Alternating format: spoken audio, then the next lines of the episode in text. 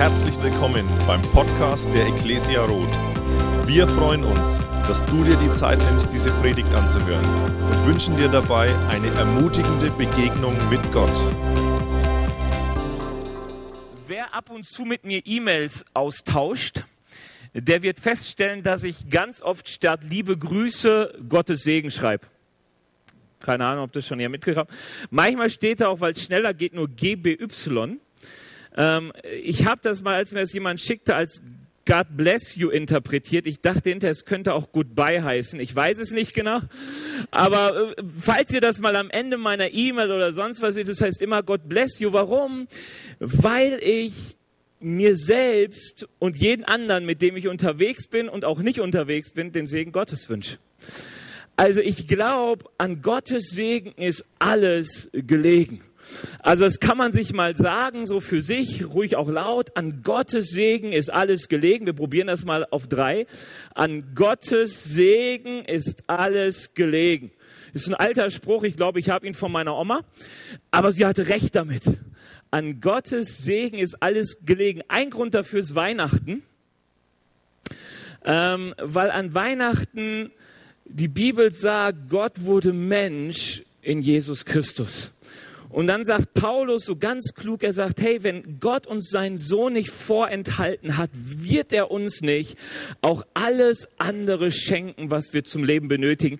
Als ich das mal gelesen habe, dachte ich, das ist sinnvoll. Das klingt irgendwie logisch. Wenn jemand mir das Wichtigste nicht vorenthält, dann ist auch klar, dass er mir auch das zweitwichtigste und drittwichtigste nicht vorenthalten wird. Ich erlebe, wenn ich Weihnachten sehe, ah, Gott ist ein großzügiger Gott und Gott ist ein Gott, der es gut mit mir meint. Deswegen alleine will ich schon den Segen Gottes haben und weshalb ich ihn so wichtig finde für uns alle, dass Gott Dinge hat, die ich sonst nirgendwo bekomme. Also Gott kann uns Dinge geben, die bekommst du nirgendwo und sie sind so wichtig für unser Leben. Man kann eigentlich sagen, dass Christsein bedeutet, im Segen Gottes leben zu wollen. Ähm, und ich weiß manchmal, ich weiß nicht, wer das kennt, der mal sagt, hey, ich habe schon mal erlebt, Gott hat mir ein Auto geschenkt.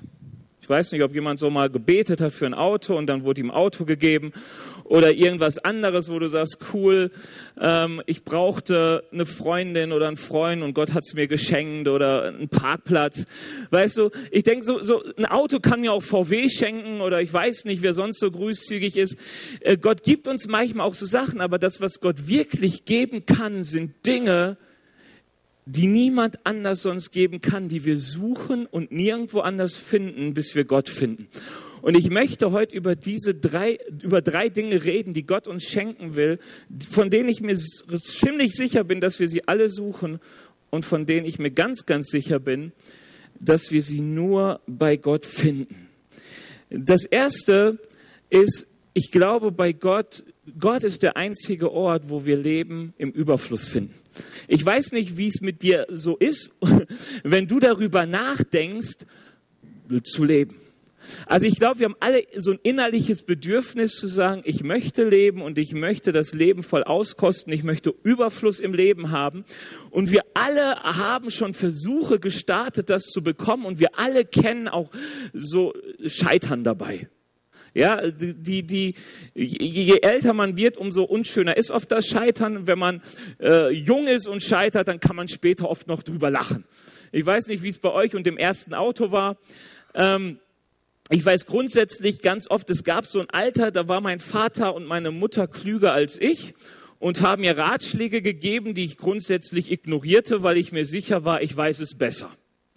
So, und ich kenne Menschen, die haben das beim Autokauf gemacht. Die denken endlich 18, endlich Führerschein, endlich ein bisschen Geld verdient, ich kaufe mir ein Auto.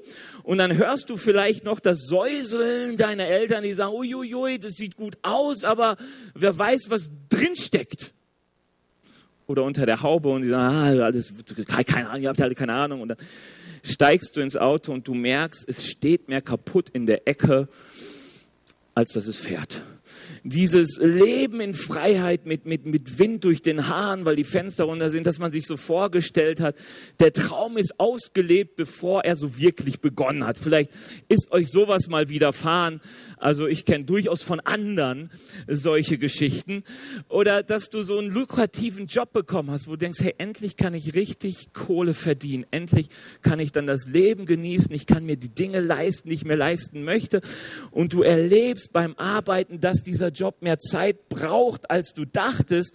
Und dass er am Ende dir die Beziehungen raubt, die dir eigentlich viel wichtiger waren als das liebe Geld und du gemerkt hast, der Weg zum Leben, den du eingeschlagen hast, führt gar nicht zum Leben. Und so könnte man so verschiedene Sachen finden. Der Rausch, der mal so schön war, der plötzlich zur Sucht führt und einen verarmen lässt. Die tolle Beziehung, die erst so viel Glück hervorbracht und dann nur noch tiefe Depressionen. Ähm, wenn man so in, zu, bei uns Europäern nachguckt, wo machen wir Leben dran fest, dann hat es oft materielle Dinge. Also keine Ahnung, wie es so bei euch ist oder wie ihr euer Umfeld beobachtet, aber ich merke, man denkt oft, ach, wenn ich das größere Haus habe, dann wird es schöner oder das Auto oder was weiß ich nicht. So, so irgendwie so Sachen, wenn man in Länder reist, wo die Leute nicht viel Materielles haben, da sind es dann öfters Beziehungen. Ja, da isst man dann halt morgens, mittags, abends miteinander, statt die ganze Zeit auf seinem Handy rumzutippen, weil man da Leben findet. Wenn du in die Bibel schaust, und das ist ja jetzt wichtig, weil ich habe ja gerade gesagt, ich glaube, dass alles so diese wichtigen Punkte, dieses, dieser wichtige Punkt, was schenkt mir Leben, bei Gott zu finden ist. Und Gott redet viel in der Bibel. Und die Bibel würde sagen, wenn du leben willst, dann brauchst du eigentlich nur ein Herz, das äh, richtig funktioniert. Und damit meine ich kein äh, physisches, also das ist natürlich auch wichtig, wenn man leben will, dass es irgendwie funktioniert. Aber die Bibel sagt uns mehr als alles, was man sonst bewahrt, behüte dein Herz, denn in ihm entspringt die Quelle des Lebens. Also echtes Leben, um es zu empfangen, um wirklich leben zu können, brauche ich ein Herz, das gesund ist. Und wenn die Bibel von Herz spricht, dann meint sie dich und mich, also sie meint die Person so, wie sie ist. Also der Benny, so wie er ist, ist eine unheimlich komplexe Ansammlung von Gefühlen, von Meinungen, von Erfahrungen, von Gedanken, von komischen Entscheidungen. Und all das zusammen ergibt Bennys Herz. So, und wenn ich manchmal Entscheidungen treffe, dann kommen sie aus meinem Herzen und die sind nicht immer logisch, auch nicht für mich. Das wird euch genauso gehen, da bin ich mir sicher. Ähm, die Bibel sagt über unser Herz, dass das ein dummes und verzagtes Ding ist, wer kann das verstehen? Also das ist die Luther-Übersetzung. Luther übersetzt, hey, Jeremia 17, Vers 9, unser Herz ist ein dummes, verzagtes Ding, wer will das verstehen? Was meint die, die Bibel damit? Du wirst merken, dass du viele Dinge manchmal machst, tust und denkst, die verstehst du selbst nicht. Die sind eigentlich nicht logisch, gerade im Nachhinein. Also, dass man zum Beispiel ähm, merkt, dass das Herz einen manchmal so in die Irre führt, irgendwie dumme Sachen macht. Ich habe das mal im Urlaub erlebt. Meine Eltern total lieb, die, Firma lief gut bei meinem Vater und er hat gesagt, komm, da war ich noch Single und meine Schwester auch. Er hat gesagt, komm, wir waren schon lange nicht mehr als Familie im Urlaub. Habt ihr nicht Lust, mit Ma und Pa nach Ägypten in den Urlaub zu fahren? Woche Kreuzfahrt, Woche Strand, all inklusiv, wir zahlen alles. Denkt man eigentlich nicht lang drüber nach und sagt einfach ja. Das habe ich gemacht. Und es war ein cooler Urlaub, war echt schön. Strand, Sonne, alles super, nichts bezahlt, gutes Essen, wenig Durchfall. Also, ähm, wie man das so kennt in Ägypten. Und dann passierte was. Ich traf auf einen Ägypter ähm, im Urlaub und der sagt so, Benny, nicht Benny, Benny sagt er ganz bestimmt nicht, der hat nur gesagt, äh, der hat irgendwie so ein Zehner hingehalten, nein, er hat Kleingeld hingehalten und hat irgendwie gefragt, hat mir dann irgendjemand gesagt, ob ich ihm nicht das Geld klein machen kann. Nein, umgekehrt. Er wollte Kleingeld loswerden, ich sollte ihm 10 Euro geben und er wollte mir dafür das einfach in Kleingeld geben und hat mir das so abgezählt auf der Hand dass das wie 10 Euro aussieht. Ich sagte, passt, hier hast du den Zehner. Hab dann nochmal nachgezählt, als ich auf dem Schiff war und dachte, dieser Sack, das ist jetzt wirklich schon die zensierte Version von meinen Gedanken, ähm, betrogen, zwei Euro fehlen. So ungefähr. Ja, meine Frau hat das schon richtig gemacht. Sie sagt, Benny, bist du, ist ja völlig wurscht. Äh, segne den Ägypter und denk, soll glücklich damit werden. Was sind zwei Euro? Übrigens, viele in Ägypten leben von Tourismus und die haben deutlich weniger. Also ich habe einen Urlaub geschenkt bekommen. Aber die Wirklichkeit war, ich habe mich fast drei Tage über diesen doofen Ägypter geärgert und diesen zwei. Bis ich irgendwann merkte, okay, hab ihn selig und lieb und soll gesegnet sein. Aber ich dachte, was hab, ich weiß, ich habe das gemerkt, was bin ich bescheuert? Ich kriege einen Urlaub geschenkt, hier super Sonne, alles. Ich ärgere mich über so ein Ägypter, das kann ja nicht sein.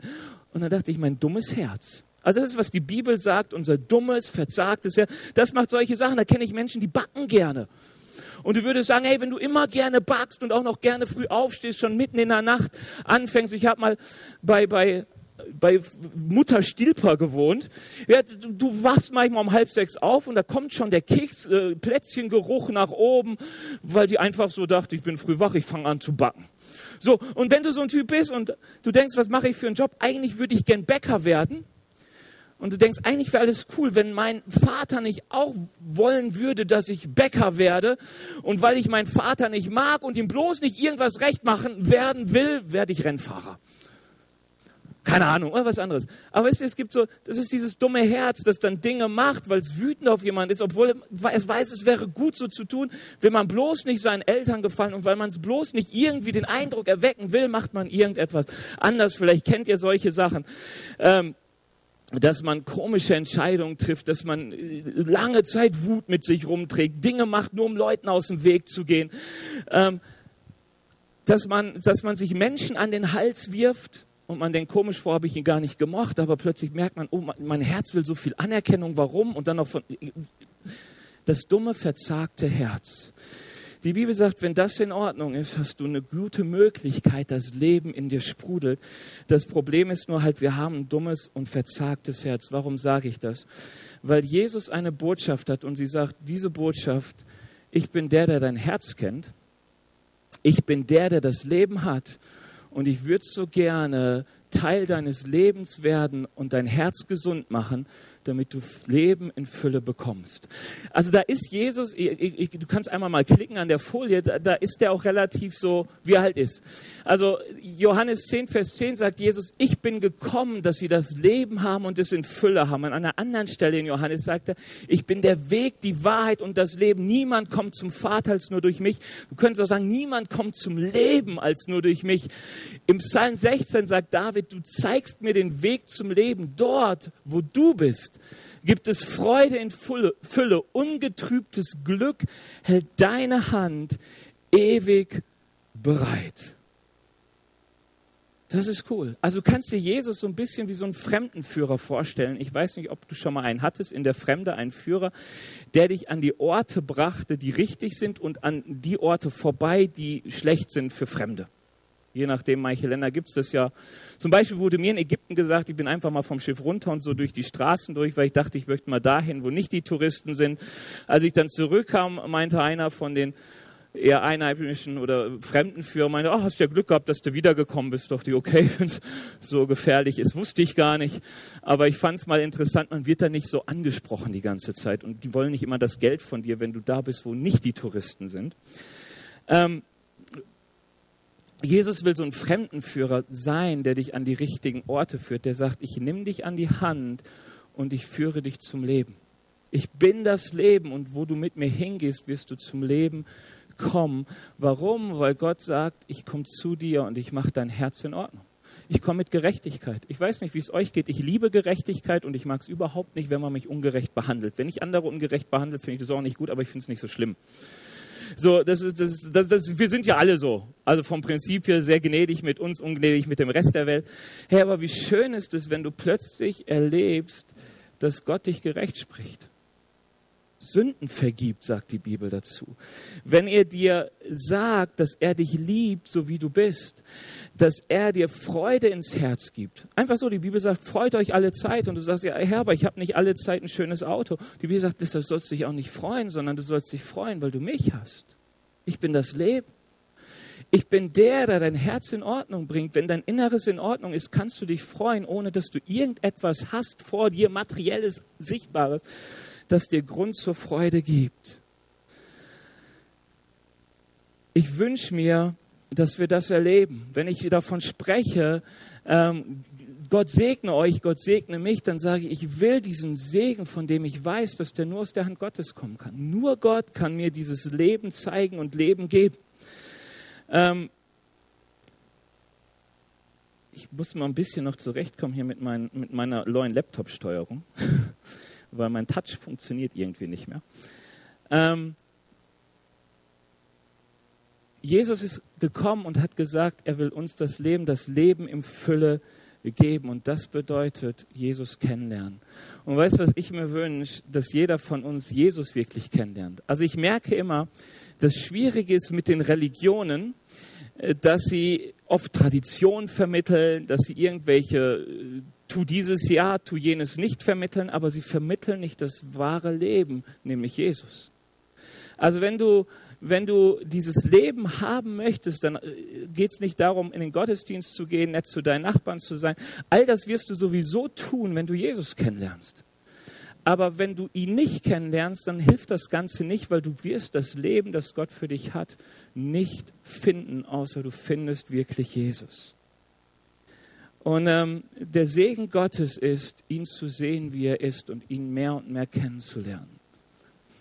Ähm, und von ihm zu erleben, wie er dich und mich bewahrt davor, die Wege zu gehen, die kein Leben haben. Ich weiß nicht, wer sich schon mal von euch von Reichtum hat blenden lassen, weil er dachte, Reichtum wird mir Leben bringen. Und man ist den Charme erlegen und merkte, nee, es lässt einen leer. Man will reicher und reicher und reicher werden. Die Bibel sagt, das Auge wird nie satt zum Sehen. Da ist kein Leben drin. Oder Anerkennung von Menschen.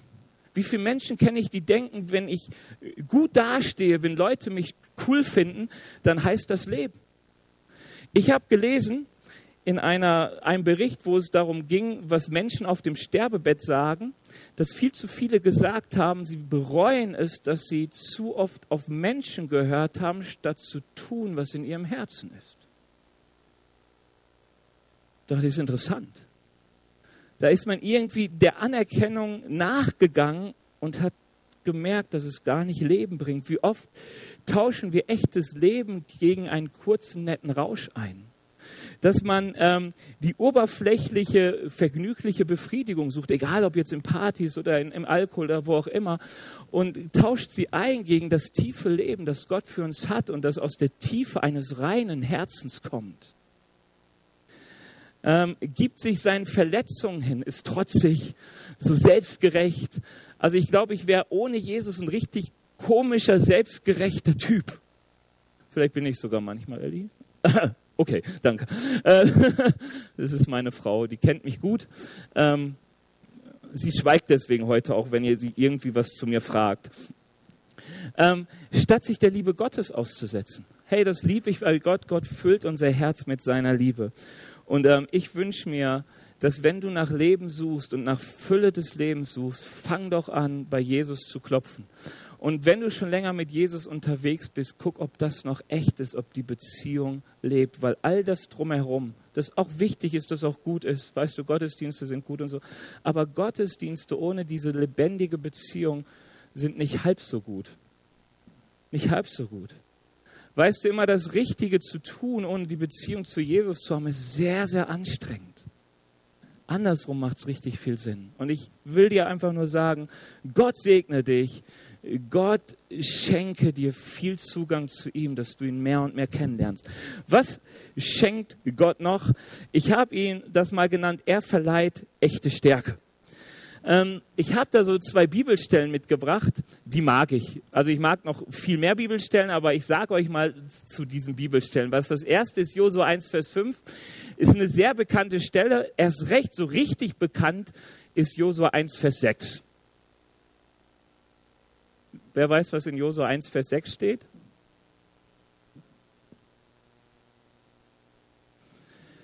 Genau, also Mose 1, Vers 6 ist dann, deshalb sage ich dir, sei mutig und sei stark.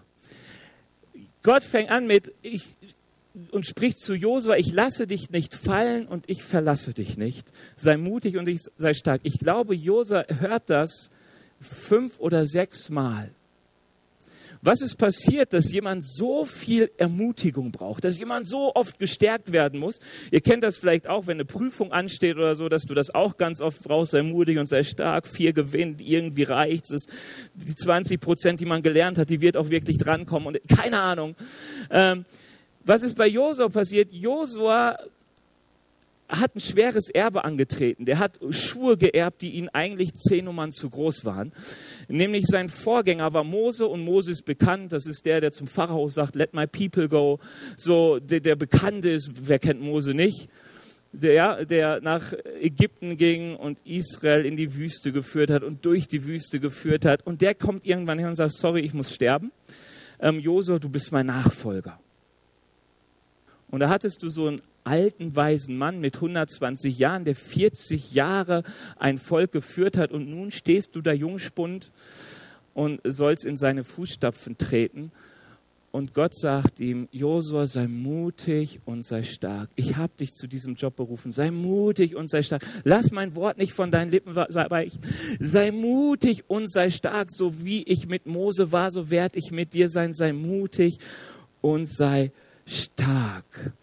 Wieso kann Gott uns stärken, wie es niemand anders tut? Also ist mir schon wichtig, der Segen Gottes heißt, wie du ihn sonst nirgendwo findest. Und jeder von uns wurde hoffentlich schon mal ermutigt von irgendjemand. Ja, von einer Freundin, vom Freund, von den Eltern, von Verwandten, vom Lehrer, die dann irgendwann mal sagte, passt schon, du kriegst das hin, probier es nochmal, drittes Mal durch die Führerscheinprüfung, du wirst es schaffen und dann tatsächlich, du hast es geschafft. Ähm, weißt du, warum Gott so gut ermutigen kann, dass er eine ist? Die Bibel sagt uns an so vielen Stellen, niemand weiß, wer du bist, außer Gott. Wir suchen alle nach Bestimmung und Bedeutung. Eigentlich so ein bisschen nach dieser Frage, wer bin ich und wo bekomme ich den Wert wiedergespiegelt, den ich habe. Weißt du, deswegen kommst du mit Liebe und mit Anerkennung so, das sind alles so Punkte, da reagieren Menschen drauf, wenn, wenn ihnen etwas Bedeutung vermittelt, wenn ihnen etwas Anerkennung gibt. Und die Bibel zeigt uns an ganz vielen biblischen Geschichten, dass Gott ganz, ganz tief in uns hineinguckt und Dinge sieht, die niemand anders sieht. Der weiß wirklich, wer du bist.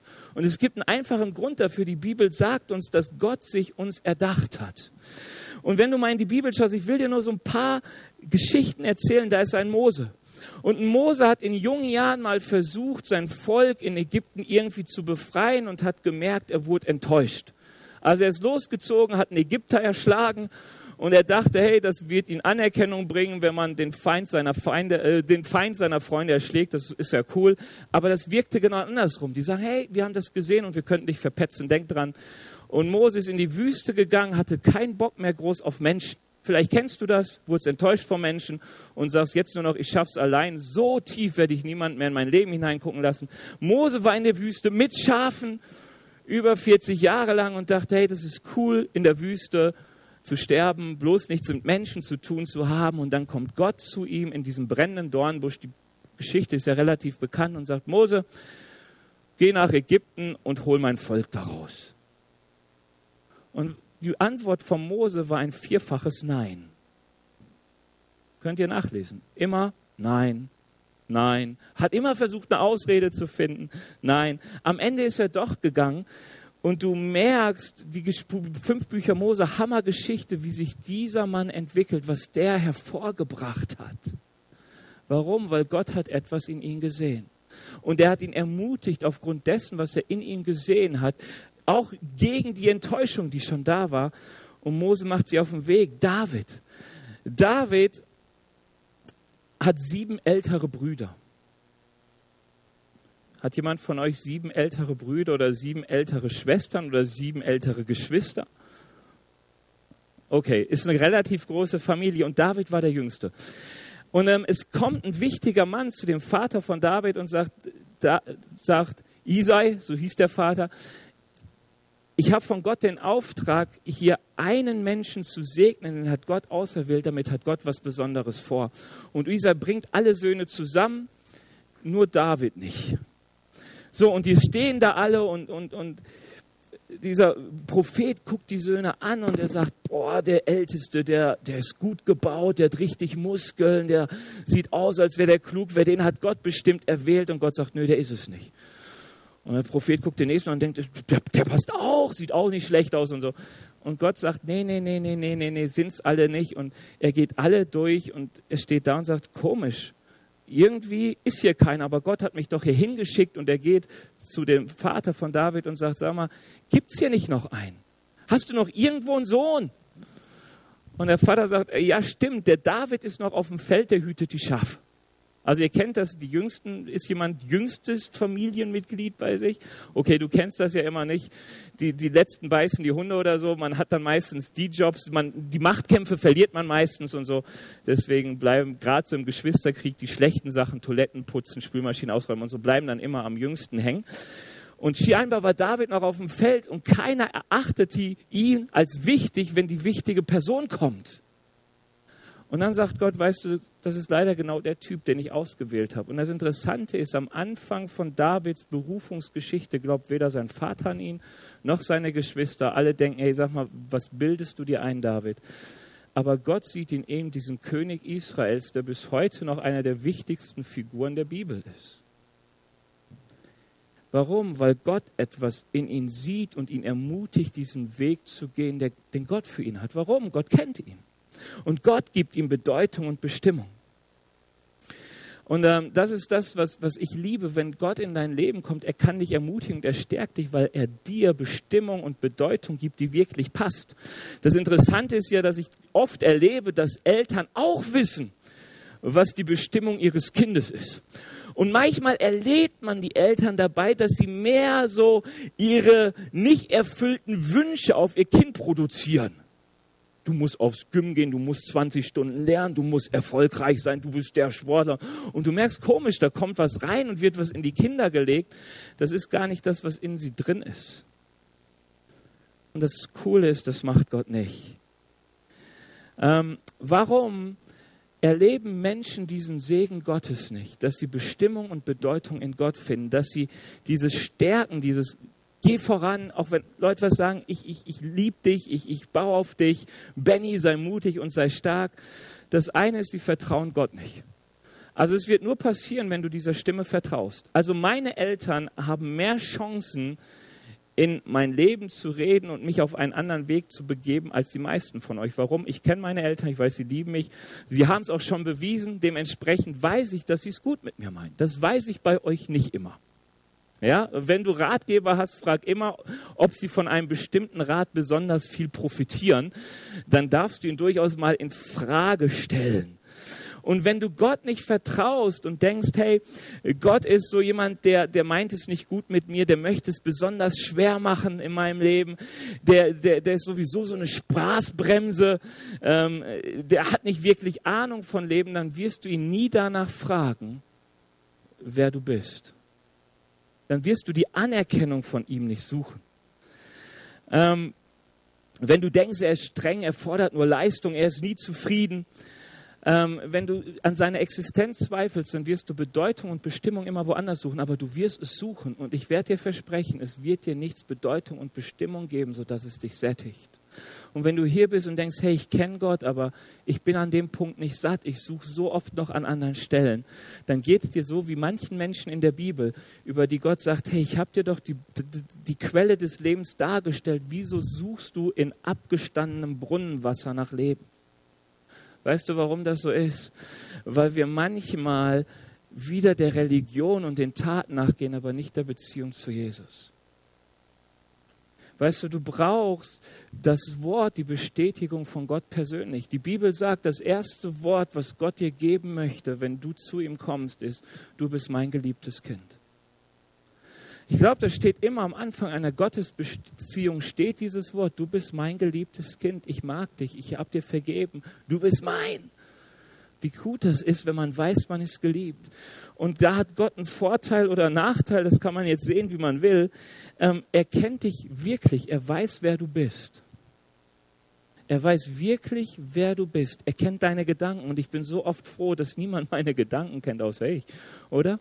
Kennt ihr das, wenn du manchmal komisch, du, du, du redest mit jemandem und die ganze Zeit fällt dir nur der Popel auf, der so halb aus die Nase hängt und du kannst dich kaum aufs Gespräch konzentrieren, du traust es dir auch nicht zu sagen.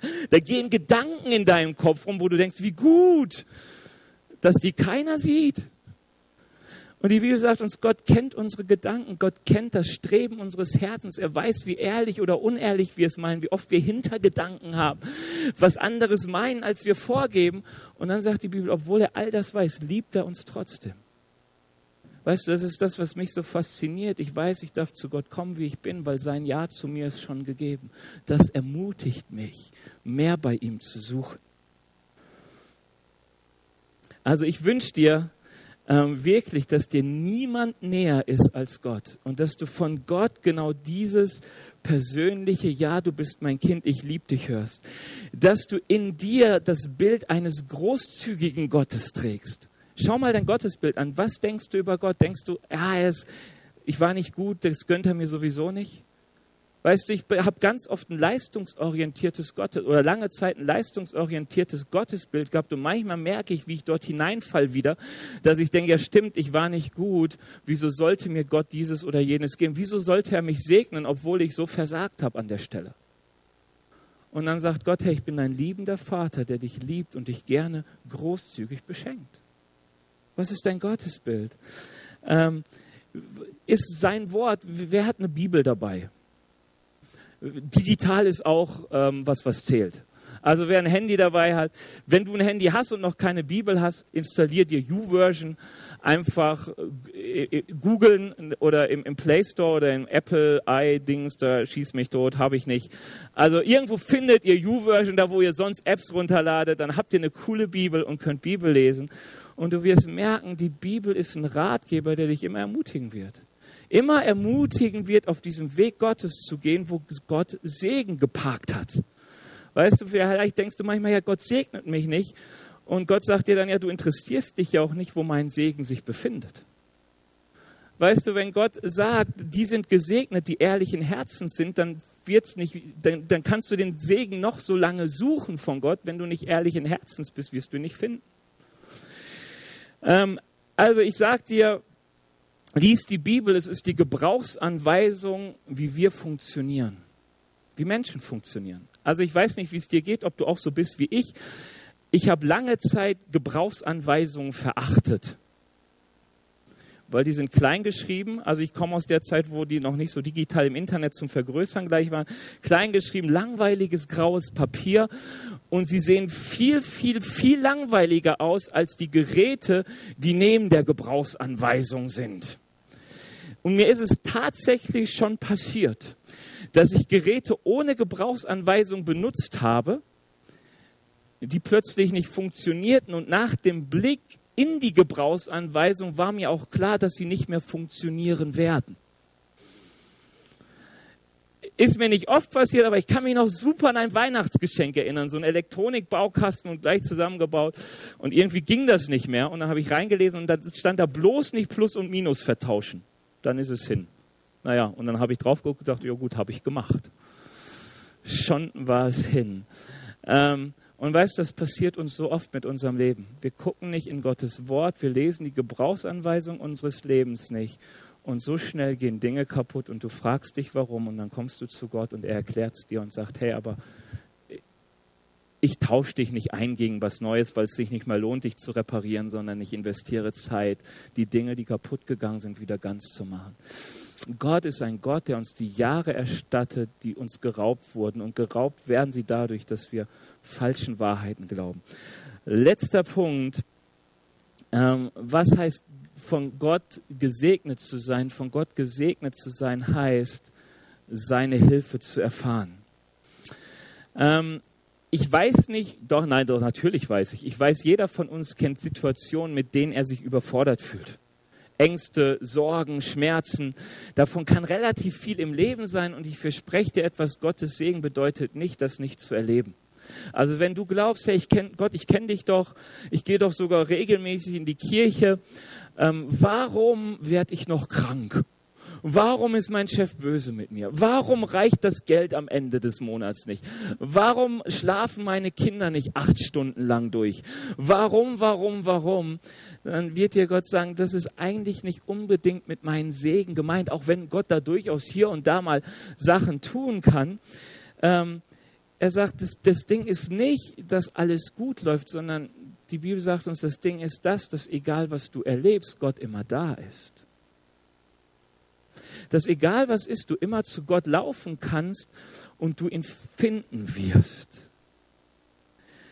Ähm, Gott sagt, wenn, wenn du rufst, werde ich antworten. Er ist unsere Zuflucht.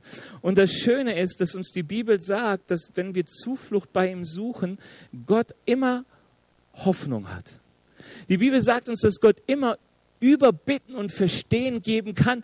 Sie, sie, gibt uns da so ein paar Beispiele in der Bibel. Wer hat schon mal von Abraham gehört oder Vater Abraham? Viele Kinder, hui, hui. Yeah. Ja, Abraham, bekannt. So, Abraham. Kennt jemand nicht Abraham? Ihr dürft euch ruhig outen, ist überhaupt nicht schlimm. Also Abraham ist ein Mann im Alten Testament übrigens, kommt er sowohl im Judentum, im Christentum und im Islam vor. So, die Bibel nennt ihn der, den Vater des Glaubens. Das war ein Mann, der auf Gott gehört hat und Gott hat ihm gesagt, weißt du Abraham, hör einfach auf meine Stimme, folg mir nach, verlass dein Vaterland, verlass alle Sicherheiten, die du hast und so. Folg mir einfach nach und ich mache dich zu einer Riesennation, so, so viele Leute, die kann keiner zählen. Und Abraham, ich weiß auch nicht, was er genau geglaubt hat, auf jeden Fall hat er gehorcht und hat gesagt, okay, finde ich cool, den Gott kenne ich noch nicht, aber wirkt interessant, ich gehe ihm hinterher. So, und irgendwann, Abraham ist über 90, seine Frau ist deutlich über 80.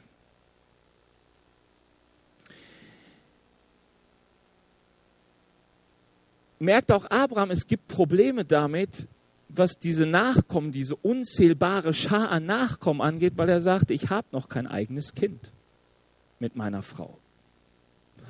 Und die Bibel sagt uns, dass Abraham da noch hoffte, wo es nichts mehr zu hoffen gab. Und die Bibel macht das sehr plastisch. Er sagte, er sah den erstorbenen Leib seiner Frau an. Das klingt jetzt erstmal böse, aber ich glaube, Abraham guckte auf sich herab, auf seine Frau und er dachte, da läuft nichts mehr was Kinderkriegen angeht. Da gibt es nichts mehr zu hoffen.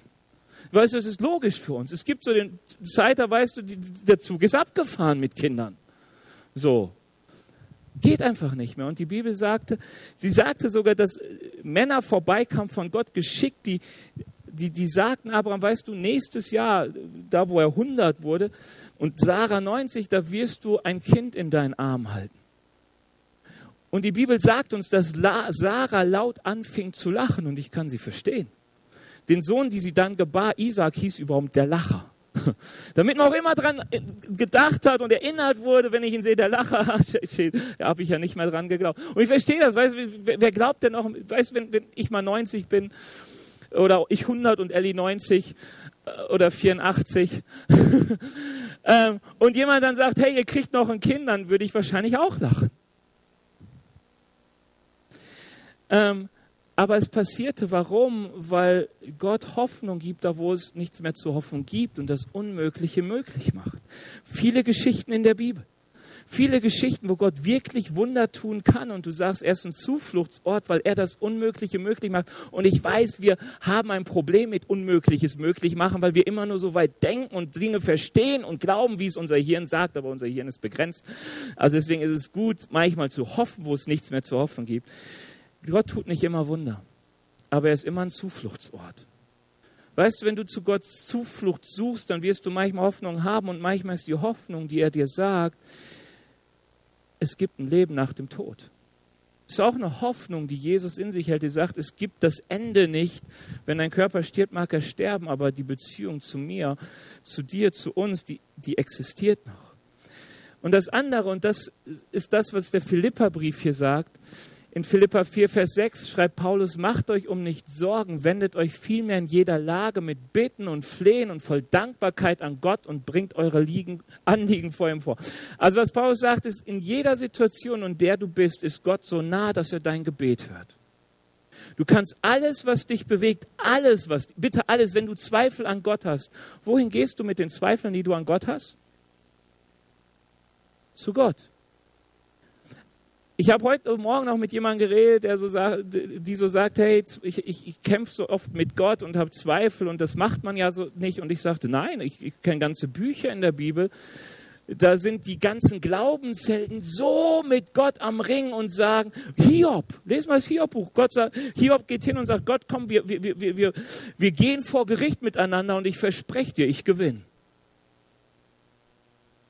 Das, was hier im Leben ist, das passt überhaupt nicht. Du bist so im Unrecht. Komm, lass uns rechten. Jeremia sagt, es wäre besser, ich wäre bei der Geburt gestorben, als so mit diesem Gott zu leben. Und mit wem redet er so? Mit Gott. Also kannst wirklich mit jedem Anliegen zu Gott kommen, auch mit deinen Gotteszweifeln. Und bitte tu es warum? Weil Gott sagt, er ist dir nahe. Und es gibt etwas, das folgt dann auf diesem Vers, der geht nämlich weiter. Bringt eure Anliegen vor Gott und der Friede Gottes, der all Verstand übersteigt, wird eure Herzen erfüllen in Jesus Christus. Weißt du, was die Bibel sagt? Sie sagt nicht, dass Gott immer deine Situation ändert aber sie sagt, dass er immer dein Herz ändern möchte, sodass du selbst in den komischsten Phasen deines Lebens und in den herausforderndsten Situationen deines Lebens den Frieden Gottes erleben darfst. Und dieser Friede Gottes, es fasziniert mich, auch vom Erleben her, übersteigt unseren Verstand. Was meine ich damit? Die Situation ist genauso dramatisch wie vorher. Das Lobpreisteam darf übrigens nach vorne kommen. Die Situation ist genauso dramatisch wie vorher. Es macht dich immer noch fertig, und plötzlich hast du Frieden im Herzen und weißt, ich bin in Gottes Hand geboren, ich muss, geborgen, ich muss mir keine Sorgen machen. Hier stand vor zwei Jahren die Gabi Wendland. Ich weiß nicht, ob da jemand im Gottesdienst war, war auch morgens. Ähm, Missionarin oft in Afrika und sie sagte, ihr Mann lag sterbend in der Klinik, im Krankenhaus. Und sie sagte, sie fing an zu beten und plötzlich kam der Friede Gottes und ihr wird, wurde klar, alles geht gut und sie ist freudig aus dem Krankenhaus gegangen, obwohl ihr Mann immer noch im Sterben da lag. Und es wurde dann alles gut. Aber nicht zu dem Moment. Was ist passiert? Sie betete und der Frieden Gottes kam. Weißt du, es muss nicht immer alles gut werden, aber du weißt, Gott hat alles in der Hand. Das ist ein Segen, den kann nur Gott geben. Die, Jesus sagt, den Frieden, den ich gebe, den kennt die Welt nicht, den findest du nicht. Deswegen ist es auch so schwierig zu beschreiben für jemanden, der ihn noch nicht kennt. Ich kann ihn nur persönlich sagen, ich liebe es, Zuflucht bei Gott zu finden und zu merken, wie sein Friede mein Herz beruhigt. Wer mein, mein Streben nach allem möglichen Ende setzt und sagt, Benny, lass dich nicht so treiben vom Leben, mein Frieden genügt dir. Und ich möchte uns heute Abend einladen, ähm, diesem Gott wieder mehr Raum zu geben, zu sagen, mehr vom Segen Gottes in meinem Leben. Ich will mehr von dem, was kein Mensch und nichts auf dieser Welt mir geben kann, außer Gott. Und der erste Schritt zu mehr vom, zum Leben ist immer ein Schritt auf Gott zugehen. Und ich weiß nicht, wo du stehst. Wir werden jetzt zusammen ein Lied singen und in diesem Lied darfst du wirklich mal deinen Nachbarn und deine Nachbarin vergessen. Also wir feiern Gottesdienst ja zusammen. Das tun wir auch bewusst, weil es gut ist, zusammen Gott anzurufen und so. Aber ich will gerne mal jetzt noch so eine Situation schaffen, wo es um dich und um Gott geht. Weil ich weiß, dass Gott zu unseren Herzen redet, zu dir ganz persönlich redet, ganz gerade auch dann, wenn ich den Mund endlich mal zumache. Und ähm, er dir vielleicht eine Frage stellt. Die Frage ist vielleicht, willst du weiter deine Sorgen alleine mit dir rumtragen oder willst du sie abgeben, deine Ängste abgeben? Und ähm, abgeben heißt ja, ich sorge mich nicht mehr drum und meinen Frieden erleben. Vielleicht das heißt es auch, hey, willst du weiter selbstbestimmt durch diese Welt gehen oder möchtest du mir eine Chance geben, dir zu begegnen? Also den ersten Schritt auf Gott zuzumachen, kann manchmal einfach nur heißen, Gott, wenn es dich gibt, dann zeig dich mir. Und wenn du den Schritt schon gegangen bist und Gott kennst und merkst, hey, da sind Sachen, die spricht der Geist Gottes an, dann fang jetzt in dem Lied auch an, mit Gott darüber zu reden und gib ihm wieder mehr Raum. Wenn du merkst, ich suche so oft das Leben in den Dingen, die die Augen sehen, das ist ja ganz schnell gemacht, das kennt die Bibel dann, und du merkst, es passt nicht mehr, dann komm zu Gott und bring ihm das und sage, ich möchte wieder das, was wirklich satt macht. Ich werde jetzt mit uns beten, dann wird das Lobpreisteam spielen und in der Zeit gibt Gott die Möglichkeit, mit dir zu reden, ihm Antwort zu geben. Das hilft manchmal auch, wenn wir nochmal aufstehen, einfach so am Anfang, du, du musst nicht stehen bleiben. Also, ähm, wenn du sagst, ich möchte mich hinknien, ich möchte mich hinlegen, alles okay, aber ähm, beweg dich auf Gott zu. Herr Jesus, ich danke dir dass du da bist und dass du reden möchtest und dass du zu unseren Herzen reden willst. Und ich bitte dich, dass du es jetzt tust. Herr, dass wir merken, dass du uns bewegst, Herr. Und du kennst jeden von uns und ich danke dir, dass du die richtigen Worte redest. Ich bitte dich um deinen Segen. Ich bitte dich, dass du jetzt diese Zeit noch nimmst, Herr Jesus, die so kostbar ist, dass wir dir begegnen.